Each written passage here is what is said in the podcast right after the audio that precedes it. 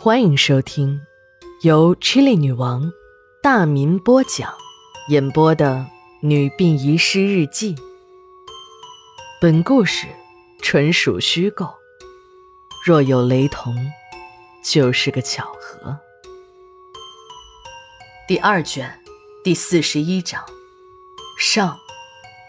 九月三十日，晴。我听着小赵的哭腔，就知道大事不好，一定是这两个愣头青惹出了乱子，要我这个师傅给擦屁股了。我和秦姨说了一声后，从墓地抄小路往殡仪馆的方向跑。刘姐本来就不愿意在古墓里等，也跟着我跑了回来。步行要二十分钟的路程，我和刘姐只用了不到十分钟。等我们俩满头大汗的跑回馆里。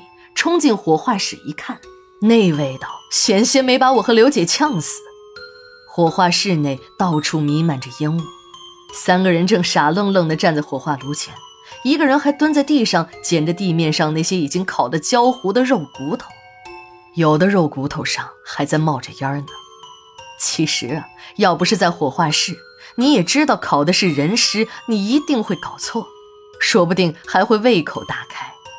因为这种味道和烧烤摊上的味道那是差不多的，都是那种肉被烤得半生不熟时的肉味儿。不同的是，从火化炉导出的烟中还有些许柴油的味道。我跑到窗边，打开了那两个大个的排气扇。看来小赵和七哥是被突如其来的事故给弄懵了。我记得我和他们说过，火化室的窗子虽然是被封死的。但是为了防止万一，还预留了两个排风扇。随着大功率的风扇飞速的转动，火化室内的烟雾迅速的被排了出去。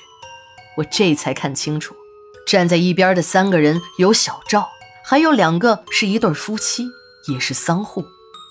七哥已经从地面上站了起来，像个犯了错的孩子一样惊恐地看着我。发生事故的是一号炉，二号炉还没开始点火。这时的火化室可以用惨不忍睹来形容。一号炉的炉门大开着，距离炉门两米远的范围内都是烧焦的碎肉和烂骨头。那两个家属瞟了我一眼，见我严肃的表情，也有点呆了，忙向我陪着笑脸说：“哎呀，师傅，呃，不全怪他们，我们也有错。”其实，我一进门就发现了事情的蹊跷。两个家属没哭也没闹，我这心里就有了底。事情的大概不用多问，也能猜出个八九分来。我向刘姐使了个眼色，刘姐心领神会的把两个人带出了火化室。这两个人还有点不愿意离开。我对他们说：“这出了事儿，你们也有责任，嘴巴紧一点，先到值班室去休息。你们的要求我会尽量满足的。这火化炉我还需要维修。”你们出了事儿还要我给你们擦屁股，先去吧，一会儿到接待室领取骨灰就可以了。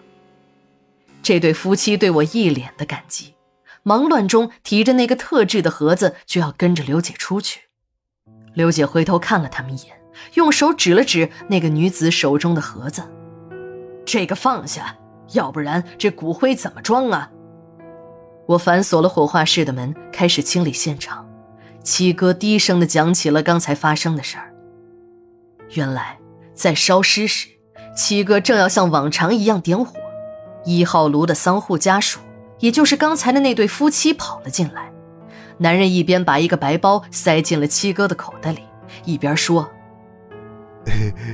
能不能，给我丈母娘的遗体烧得轻些呀？”七哥漫不经心的点了点头。他以为像正常一样，也就是把尸体烧得轻重的问题，留下一些大块的骨头罢了。七哥看到我和老王也这么做过，认为不算犯什么规，还有钱可赚，便答应了下来。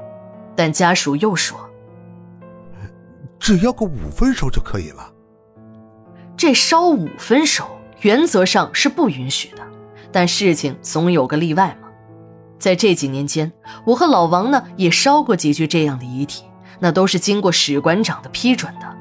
我们知道，史馆长也是没有办法，他上面有太多的头头脑脑，哪一个他也惹不起，也只有照着人家的话办了。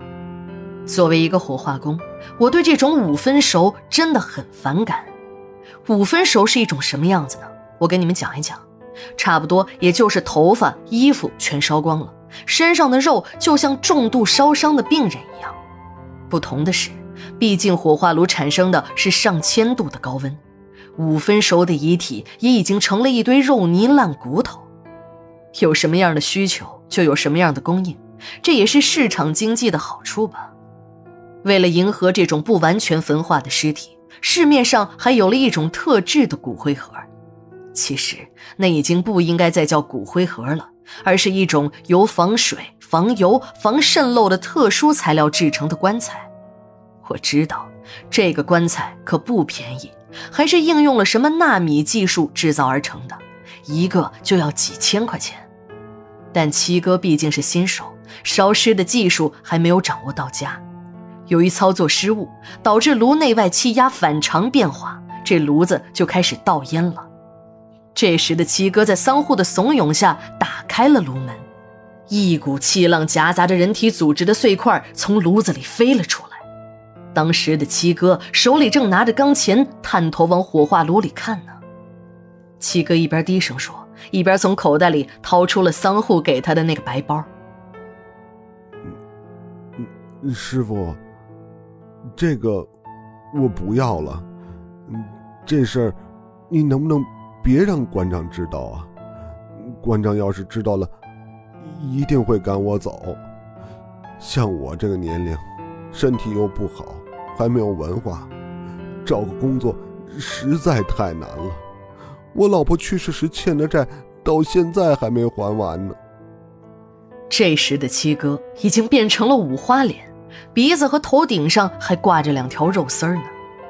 七哥是个可怜人，自己本身呢也就是个病秧子，可偏偏讨了个比他身体还差的老婆。七哥的老婆是痨病，这痨病是农村特别高发的病，后来还并发了脑膜炎，做了手术后不久就死了。第二卷第四十一章下，马上回来。